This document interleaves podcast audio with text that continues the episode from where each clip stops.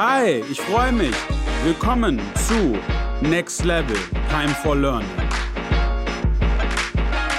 Hallo Nils, ich freue mich, dass du bei mir bist. Stell dich mal vor. Hey Navid, danke schön für die Einladung. Ich bin Nils, Gründer von Wolf of SEO und wir bauen SEO als Umsatzkanal für E-Com-Brands auf. Da haben wir viel D2C, aber bauen diesen Umsatzkanal im Endeffekt für alles, nach dem gesucht wird. Also egal ob Online-Shop, Dienstleister, lokales Geschäft oder Software as a Service slash Infoprodukt, können wir alles abbilden. Okay, das heißt, euer Fokus ist in allererster Linie auf SEO und das für eigentlich jegliche Art von Vertikalen. Genau, also wir sind komplett spezialisiert auf SEO, machen äh, jeden Tag nichts anderes und haben uns darauf spezialisiert und im Endeffekt funktioniert es am besten für alles, was in irgendeiner Form transaktional gesucht wird, also wo wir schon von einem äh, Kaufintent ausgehen können. Deswegen äh, sind wir fokussiert bei Online-Shops auf Produkte und Kategorien, bei Dienstleistern auf Dienstleistungen und bei lokalen Geschäften eben auf das, was das lokale Geschäft eben verkauft oder sucht. Daher machen wir auch Content-Strategien per se, aber äh, fokussieren uns schon stark darauf, dass unser, unsere SEO-Arbeit auch einen Impact auf die Zahlen am Ende des Tages hat und äh, Sichtbarkeit und Rankings nicht die wesentliche KPI sein müssen. Okay, verstehe. Und ich meine, da wir eigentlich immer prima auch über E-Commerce-Shops sprechen, wie siehst du den aktuellen Stand im E-Commerce auf Advertiser-Sicht? Ja, also ich denke, gerade jetzt sind wir da in relativ taffen Zeiten für ganz viele. Der Trend, dass die CPC-Kosten tendenziell nur ansteigen statt zu sinken, wird sich, denke ich mal, auch nicht allzu früh umdrehen. Daher äh, sehe ich SEO als ähm, ja, ein Mittel dagegen, um sich vor den steigenden CPC-Kosten auch etwas äh, zu schützen und nicht nur davon abhängig zu sein. Deswegen denke ich, dass da äh, leider Gottes auch viele neue Marktteilnehmer Schwierigkeiten bekommen werden, wenn sie sich weiterhin nur darauf verlassen. Ja, da denke ich, sollte man diversifizieren und nicht nur ja, die, das Geld, das Budget oben in äh, den CPC-Kanal reingießen und dann schauen, was unten mal rauskommt, sondern das Ganze ganzheitlicher betrachten.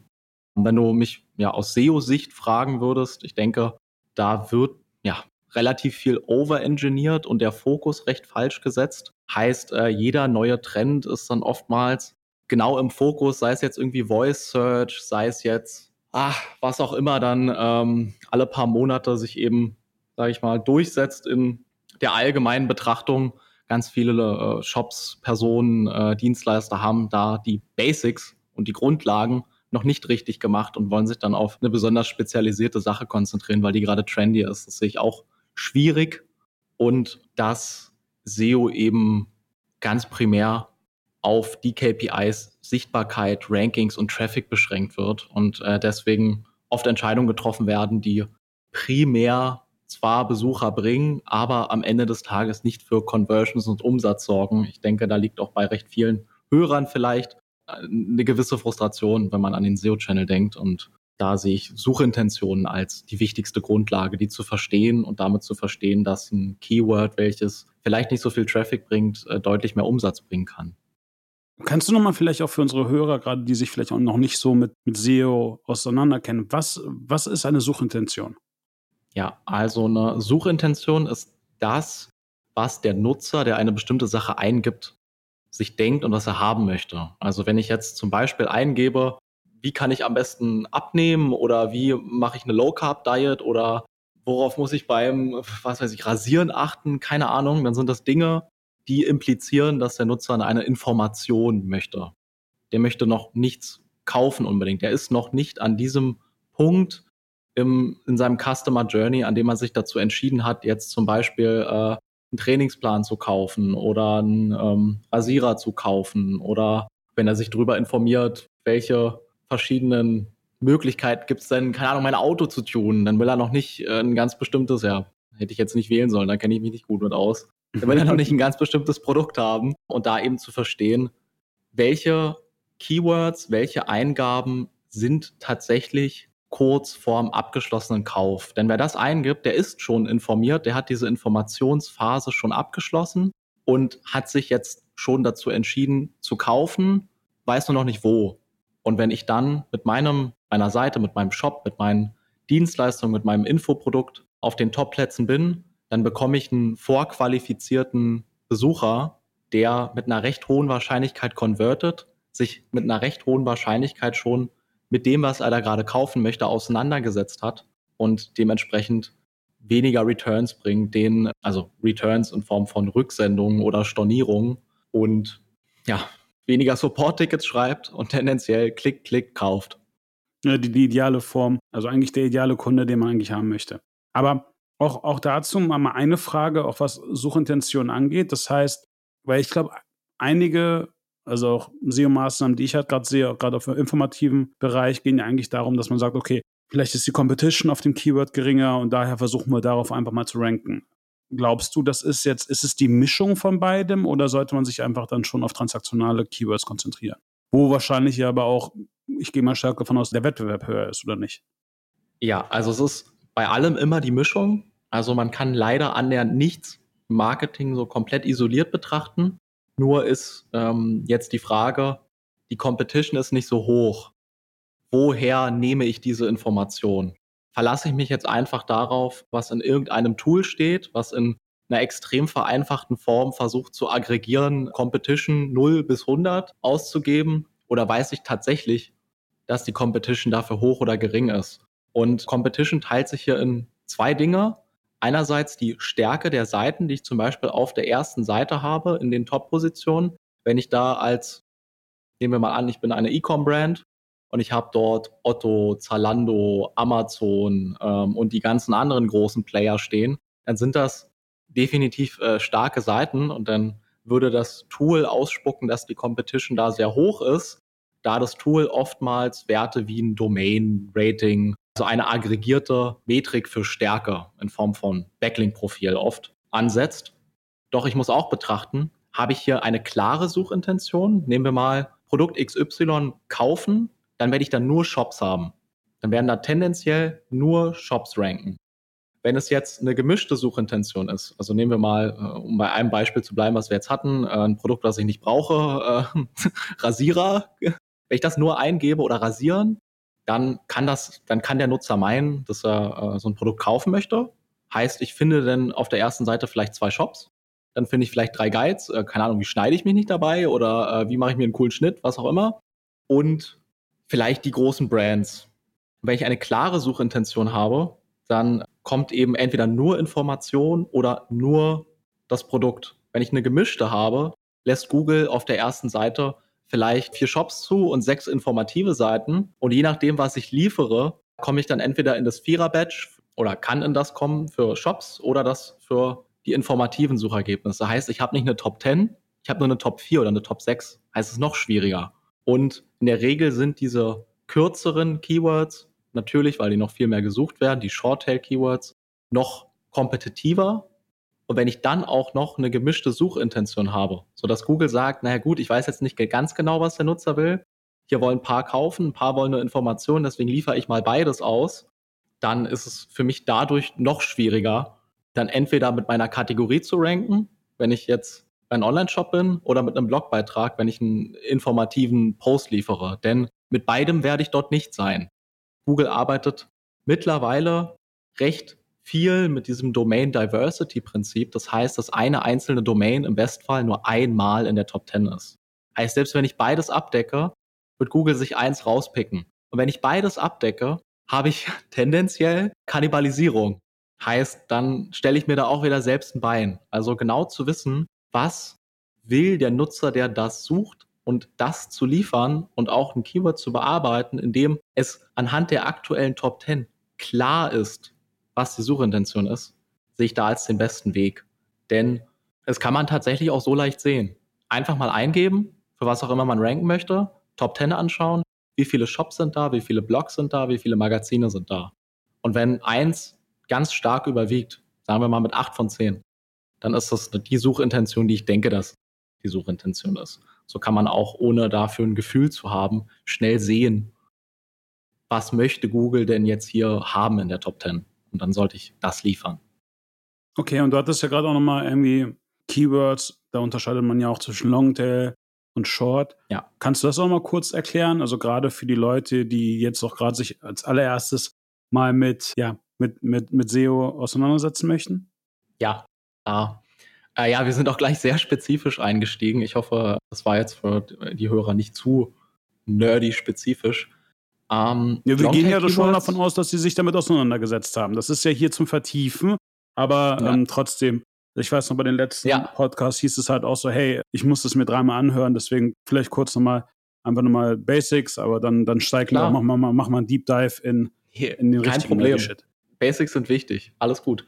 Nehmen wir ein Beispiel, T-Shirt ist Shorttail und kann alle möglichen T-Shirts in allen möglichen Farben, Größen und Marken beinhalten. Aber wenn ich jetzt habe blaues T-Shirt mit weißen Streifen Größe L, dann ist das extrem spezifisch. Heißt für T-Shirts bekomme ich wahrscheinlich mehrere Millionen Suchergebnisse, weil wahrscheinlich die Hälfte Shops dieser Erde irgendwie T-Shirts verkaufen. Aber wenn ich ganz spezifisch suche, dann werde ich da nur sehr wenige ausgespielt bekommen, die eben genau das liefern. Selbstverständlich hat das Longtail-Keyword, weil es eben so viel spezifischer ist, viel weniger Suchvolumen und es äh, bringt damit weniger Traffic- und Umsatzpotenzial, aber ist natürlich auch deutlich weniger kompetitiv. Äh, plakatives Beispiel, äh, T-Shirts, nehmen wir mal einfach an, 5 Millionen Suchergebnisse, weißes T-Shirt mit blauen Streifen, Größe L, vielleicht 1000, 5000, 10.000 Suchergebnisse. Heißt, ich konkurriere mit deutlich weniger anderen Seiten. Wunderbar. Und auch kurz nochmal zu dem Aspekt, den du auch gemeint hattest, gerade in Bezug auf steigenden CPMs, CPC-Kosten oder auch einfach der Problematik des Trackens, dass du eigentlich ja gar nicht mehr, sag ich mal, sauber die Push-Kanäle oder die Pull-Kanäle ziehen kannst. Siehst du aber, also, was ich einfach auch bemerkt habe in den letzten drei, vier Jahren, war halt, dass eigentlich jeder eigentlich auf Pay-Channels gesetzt hat. Das heißt, es wurde halt oben sehr, sehr viel Paid reingesteckt, um frische neue Kunden reinzubekommen. Aber sage ich mal, das Thema SEO wurde zum Großteil irgendwie stiefmütterlich behandelt, gerade in Bezug auf D2C und Shopify. Ähm, ist das, sage ich mal, auch ein Trend, den du in den letzten Jahren so gesehen hast? Und siehst du da auch ein Umdenken gerade? Ja, total. Also absolut kann ich den Trend so bestätigen. Und äh, 90 Prozent der Shops, die zu uns kommen, laufen auch meistens über Performance Marketing. Heißt, der Kunde, den wir üblicherweise bekommen, läuft stabil und skaliert stabil über Performance Marketing und hat dann eben, ich sage jetzt mal in Anführungszeichen, das Spielgeld, äh, den nächsten Kanal aufzubauen, da ein Kanal eben vielleicht noch nicht gemastert ist, aber verlässlich und profitabel läuft. So ist ganz oft, dass man eben sehr schnell über die Performance-Kanäle skalieren und wachsen kann. Und sobald das Wachstum ein gewisses Level an Stabilität hat und genügend ja, Gewinn überbleibt, äh, dann baut man eben die nächsten Kanäle auf. Ich denke, das ist auch richtig für die allermeisten Shops. SEO ist oft nicht der erste Kanal der Wahl und das macht auch total Sinn, gerade weil es eben etwas länger dauert, bis dort der Return eben äh, reinkommt. Heißt, das ist ein Kanal, in den muss ich erstmal ein, zwei, drei Monate investieren und dann fließt das durch die wiederkehrenden äh, Sales und Umsätze wieder zurück rein. Also ein gutes Beispiel ist, wir haben mal bei einem Supplement-Shop über vier Monate SEO als Channel aufgebaut. Dann, ja, es war vor zwei Jahren, kam eine gewisse Situation, die die Welt ein bisschen verändert hat. Und dann wurde der Shop eben ja, auf Eis gelegt und es wurde sich auf also den vorherigen Kernkanal das war Amazon bei der Brand, konzentriert. Und diese Rankings haben sich dann noch anderthalb Jahre gehalten. Heißt, diese Spitzenposition, diese Sales sind auch nachdem der Kanal gestoppt wurde, noch anderthalb Jahre reingekommen. Und so ist meiner Meinung nach SEO eben zu betrachten. Wenn ich an dem Punkt bin, dass ich mir das leisten kann, das mal drei bis sechs Monate aufzubauen. Danach ist natürlich nicht Schluss. Es ist, wenn man nicht überholt werden will, muss man dranbleiben. Aber ein großer Teil Aufbauarbeit der grundlegenden Arbeit kann in dem Zeitraum getan werden. Und dann bekomme ich da eben quasi meine Dividenden raus. Das ist wie, äh, ich kaufe mir eine Immobilie und kriege dann halt äh, die Mietzahlung. Nur, dass SEO nicht so teuer ist wie eine Immobilie.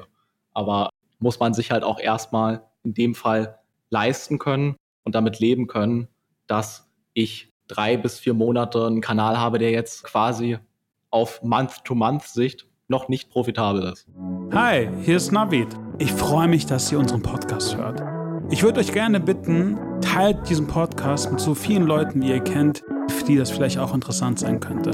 Auf der anderen Seite, subscribt us und schreibt eine Review bei uns, damit wir einfach noch mehr Reichweite bekommen. Es ist eine grandiose Reise, die wir mit euch gehen. Vielen lieben Dank. Ciao, euer Navid.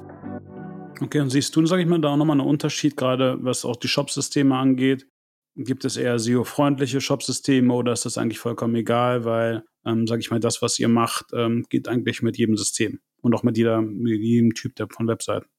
Ja, also jeder weiß ja, SEO hat 200 Faktoren und ist so technisch und komplex, aber im Wesentlichen machen 80 Prozent die Grundlagen aus. Texte sind extrem wichtig, später sind Backlinks extrem wichtig und so eine grundlegende Optimierung ist wichtig. Man kann alles overengineeren, aber im Endeffekt funktionieren die meisten Dinge im Leben nach dem 80-20-Prinzip und äh, 20 Prozent der Maßnahmen machen 80 Prozent der Ergebnisse aus. Und diese 20 Prozent der Maßnahmen sind bei annähernd jedem Shopsystem machbar. Nichtsdestotrotz gibt es sicherlich viele Shopsysteme, bei denen äh, viele Anpassungen eben nicht oder nur sehr schwer möglich sind und man dort mit Trade-offs leben muss.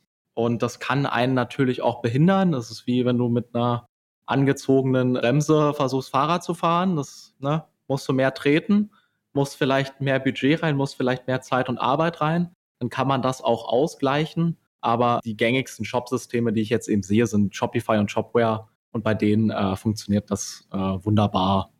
Bei den meisten anderen, naja, je nachdem, wie sehr man da eben individualisieren kann, lässt sich viel auch implementieren, sodass das, sodass SEO da auch überall möglich ist. Aber ich sage es mal so, wenn das Shopsystem nicht tierisch langsam ist, wenn ich die Möglichkeit habe, eine Seite anzupassen, Texte einzusetzen und dafür zu sorgen, dass die äh, Ladezeit nicht eine Vollkatastrophe ist, dann funktioniert es grundlegend schon für die meisten Shops. Wenn ich jetzt in einer extrem kompetitiven Nische bin, nehmen wir mal wieder T-Shirts, dann sollte ich da vielleicht nicht anfangen, einer angezogenen Handbremse zu fahren, wenn ich eigentlich Top-Performance bräuchte, um überhaupt mitspielen zu können. Aber ähm, wir haben jetzt selten Probleme gehabt mit Shop-Systemen. Aber den Trend wirst du sicherlich auch gesehen haben. Shopify hat sich da schon brutal durchgesetzt. Und Shopware und was siehst du noch äh, recht häufig? Also ich sehe noch, ja gut, du hast noch immer Magento, ja. was halt noch auch ein System ist, was auch natürlich noch auf dem Markt ist und auch verstärkt da ist. Ich glaube aber gerade im D2C-Bereich ist es halt sehr viel Shopify. Das Problem, was ich halt bei Shopify sehe, ist, ja, du kannst, sage ich mal, gerade an, an, an Servern und auch Geschwindigkeit eigentlich per se nicht wirklich viel machen, weil ja eigentlich alles auch bei, bei denen gehostet ist. Ähm, ja. Sonst vielleicht noch, ja, Plenty Markets wirklich, würde ich vielleicht auch noch sehen. Gerade mit, wenn du halt einen Marktplatz-Player hast, der eigentlich dann noch irgendwie, sage ich mal, ein Shop-System baut, basiert das auch zum Teil auf Plenty. Und sonst, ja, klar, Oxy hast du noch, aber ja, dann wird es halt eigentlich auch schon mhm. eher gering. Oder Oxet heißt es, Entschuldigung. Aber da, da, also ich muss sagen, auch, ich würde sagen, die 80 Prozent ja. unserer Shops ist entweder Shopify oder Shopware. Ja, genau. Habe ich auch so beobachtet. Und ja, ähm, bei Shopify haben wir auf jeden Fall festgestellt, dass viele der Standard-Themes relativ schlechte Ladezeitmetriken haben. Das äh, ist dann so ein angezogener Handbremse-Fall. Daher sollte man, wenn man den Shop aufsetzt, am besten, wenn man auf eine Sache achtet, dann am besten darauf dass das nicht tierisch langsam ist, weil das kann dann schon den SEO-Progress behindern, auch wenn wir auch schon recht langsame Seiten in Top-Rankings befördert haben. Der Unterschied ist ja da immer, dass es für den Nutzer oft nicht langsam ist, aber wenn sie die Performance-Checks macht, dann ähm, meckert Google und die entsprechenden Tools schon an vielen Stellen rum. Aber haben wir selbst da nicht wirklich festgestellt, dass das einen größeren negativen Impact hat, wenn man denn die wesentlichen Dinge richtig macht. Okay, cool. Spannend. So, Nils, jetzt haben wir ja relativ viel über äh, Theorie gesprochen. Jetzt, äh, jetzt erzähl ja. mal ein bisschen was aus dem Nähkästchen. Nennen wir uns mal ein paar Cases, ja. wie man wie es richtig machen sollte. Also wir können ja einfach mal auch den Unterschied nehmen. Einmal vielleicht ein Online-Shop, vielleicht auch mal ein Dienstleister, eine SaaS-Software. Und es gibt auch noch sowas, was, was wir auch im Vorgespräch gesprochen haben. Gerade das Thema Local fand ich auch noch sehr, sehr spannend.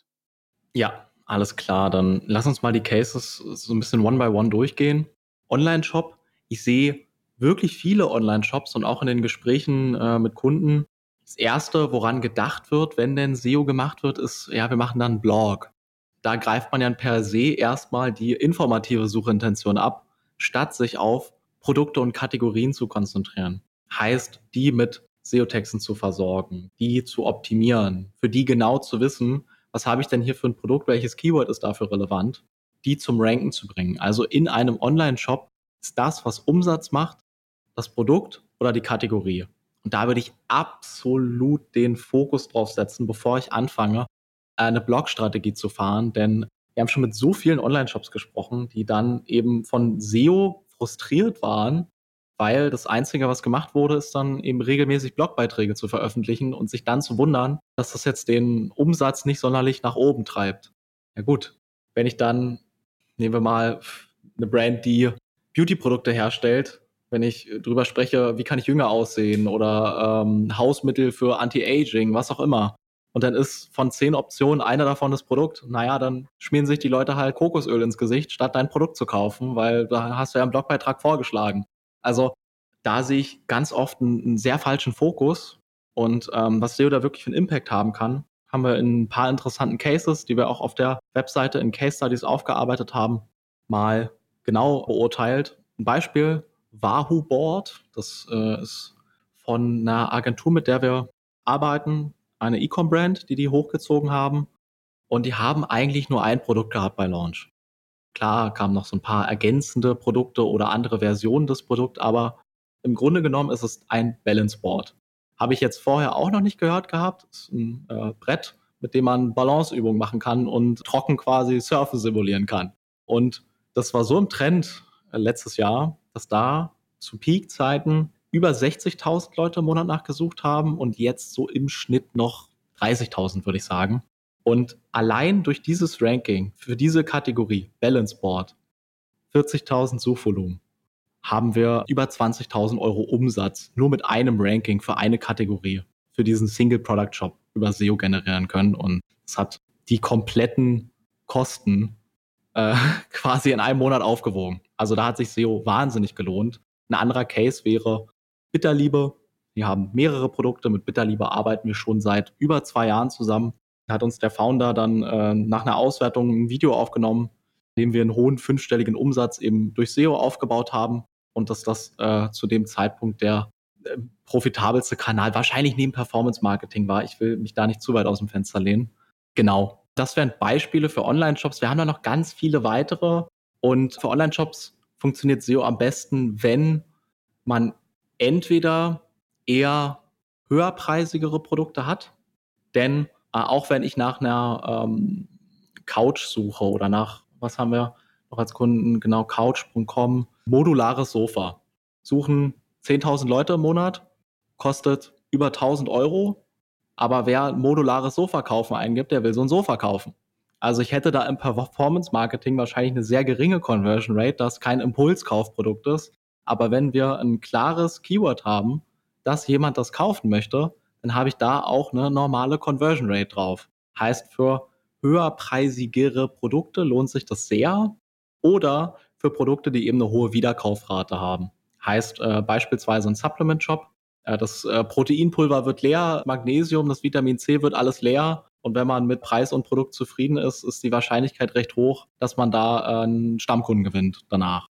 Heißt, Low Price funktioniert auch gut äh, bei Verbrauchsprodukten, aber wenn ich jetzt beispielsweise einen Shop habe, der, weiß ich nicht, Nägel und Schrauben verkauft und dann kauft mal einer für fünf Euro irgendwie eine große Packung Nägel, naja gut, hm, da brauchst du eine Weile, bis sich das vielleicht rentiert.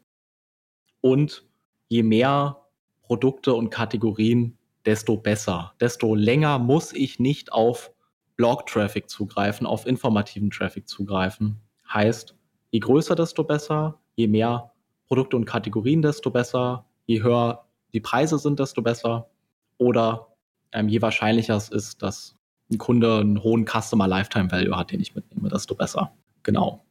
Cool. Ich musste gerade so die ganze Zeit schmunzeln, weil wenn man auch gerade mal bedenkt, dass auch Wahoo Boards, also die äh, Boards, also die, die Balance Boards ja eigentlich auch von einem Spin-off beziehungsweise von einer Agentur sind, die ja eigentlich aus dem Performance-Bereich kommen.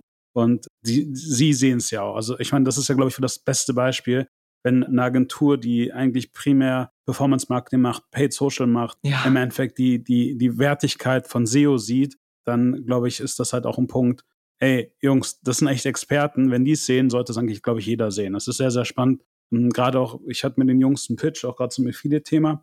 Also generell was Chapeau, was die da aufgebaut haben. Und das, wenn du ja bedenkst, einfach echt mit einem Single Product. Ja, absolut brutal, was sie da auf die Beine gestellt haben. Also wirklich Chapeau. Und Man muss der Fairness halber natürlich dazu sagen, dass Balance Boards jetzt noch nicht so ein super verbreitetes Produkt zu dem Zeitpunkt waren. Es gab nicht so viele Shops, es gab nicht so viel Competition. Aber SEO für eine ganz neue, frische Brand ist auch schwierig. Also wenn die Seite vor, äh, also wir haben die wirklich vom Start an betreut und wenn eine Seite und eine Brand frisch live geht, gerade aus dem äh, Schoß ihrer Mutter geschlüpft ist, dann dauert das auch eine Weile, bis SEO greift. Heißt, wenn es eine Seite schon eine Weile gibt, dann hat Google da Vertrauen zu aufgebaut, dann gibt es schon äh, Backlinks, dann gibt es schon Suchanfragen dazu, dann gibt es schon andere Seiten, die ja, darüber schreiben, dorthin verlinken, sodass Google halt dieses gewisse Grundvertrauen aufbaut. Deswegen dauert SEO bei Established Brands deutlich weniger lange. Da kann man nach äh, zwei, drei Monaten schon signifikante Ergebnisse sehen. Aber bei ganz frischen, neuen, kleinen Brands, ich sage jetzt mal alles, was innerhalb von sechs bis zwölf Monaten erst gelauncht wurde, da dauert das in der Regel länger, denn ähm, ist immer strittig in der SEO-Community, gibt es die Google Sandbox, Meiner Erfahrung nach gibt es die schon. Google Sandbox bedeutet, dass wenn eine Seite jetzt ganz frisch rauskommt und gelauncht wird, dass die erstmal kritisch beäugt wird. Ob das, was da aus dem Boden schlüpft, ein schönes Blümchen ist oder Unkraut ist, was rausgerupft gehört. Daher war das schon ein sehr, sehr interessanter Case. In dem glücklichen Setting, dass ein, sich da ein Trend aufgebaut hat für dieses Produkt und es noch nicht sonderlich viel Competition gab. Genau. Ja, so viel zum Case Online Shop. Wir haben noch ganz viele Case Studies eben auf der Seite, aber das waren eben äh, zwei, bei denen ich mir ganz sicher bin, dass es äh, kein Problem ist, dass ich da jetzt auch äh, recht offen drüber spreche, da diese Ergebnisse auch in Videos von den entsprechenden Kunden als äh, Review in der Case Study angegeben wurden. Daher äh, sonst gern mal auf die Case Study Section bei uns schauen. Da haben wir noch viele solcher Cases. Ja, dann lass uns doch mal noch auf einen anderen eingehen. Dann lass uns mal auf Dienstleistungen eingehen. Ne? Da, da, da höre ich dann mal auch gespannt für mich selber zu ja, Dienstleister. Ah, will ich das liegen? Ähm, ja, komm. Ähm, nehme ich einfach mal uns als Beispiel, denn nach Dienstleistungen wird auch recht oft gesucht und auch recht oft lokal gesucht. Heißt, wenn nach einer Amazon-Agentur, wenn nach einer Affiliate-Marketing-Agentur, wenn nach einem Rechtsanwalt, einem Steuerberater oder was auch immer, da wird auch viel nach den entsprechenden Leistungen gesucht und oft auch lokal. Heißt, es mixt sich jetzt so ein bisschen mit dem Local-Beispiel. Mhm. Aber wenn du dir einen, einen, Anwalt suchst, einen Steuerberater suchst, einen, vor allem auch Marketer suchst, bist du ja nicht darauf angewiesen, dass die jetzt äh, fünf Straßen bei dir um die Ecke wohnen. Denn die Leistung ist nicht, du gehst nicht zum Friseur. Bei, bei einem Friseur und bei einem Restaurant ist schon besser, wenn es in der Nähe ist und nicht am anderen Ende von Deutschland. Aber bei vielen Sachen ist es nicht so wichtig. Und in vielen Städten ist die Competition nicht so hoch. Da wenn du jetzt zum Beispiel ähm, für SEO-Agentur ranken wollen würdest oder für Affiliate-Marketing-Agentur, competest du mit allen. In den Städten competest du nur mit denen, die in den Städten sind. Und da hast du dann die Möglichkeit, Landingpages auch für diese Orte zu eröffnen und äh, kannst, sage ich mal, dich eher in diesen kleineren Competition-Bereich äh, mit reinbegeben. Aber um es mal kurz zu generalisieren, weil das ist jetzt sogar noch ein bisschen mehr äh, das Local-Beispiel als das Dienstleister-Beispiel, nur so ein spezieller Use Case, der sich da für beide Seiten überschneidet. Wenn ich ein Anwalt bin zum Beispiel, dann sollte ich mir die Frage stellen, welche Probleme hat die Zielgruppe, die gelöst werden sollte. Und äh, die Zielgruppe sucht dann nicht unbedingt nach Familienrechtanwalt oder Steuerrechtanwalt, sondern nach dem konkreten Problem, vor dem sie gerade sind. Keine Ahnung, äh, plakatives Beispiel. Scheidung. Sche ja, okay, plakatives Beispiel, ja. ja. Scheidung, keine Ahnung, ähm, letzter Wille, Erbe, pff, Steuerhinterziehung, was auch immer. Und heißt, ich kann aus einer generalisierten Leistung, die ich oft auf der Seite habe, eigentlich zehn weitere rausschlachten. Nehmen wir SEO, ähm, könnte dann ähm, Linkaufbauagentur sein, könnte äh, Online-Shop-SEO-Agentur sein, könnte Copywriting sein, könnte technische Seitenoptimierung sein, könnten so viele Sachen sein, die quasi hinter SEO zum Beispiel stecken. Genauso ähm, wie es beim Affiliate Marketing vielleicht zum Teil äh, Publishing ist, zum Teil sogar äh, Backlinks. I guess, okay, du bist besser in dem Beispiel, ich übernehme das lieber nicht, aber ganz viele Dienstleister können prüfen, wonach wird denn gesucht und worauf könnte ich meine Leistung noch runterbrechen. Heißt, ich habe eine beispielsweise eine Kerndienstleistung, die aus zehn Unterdienstleistungen besteht, die alle ein eigenes Suchvolumen haben.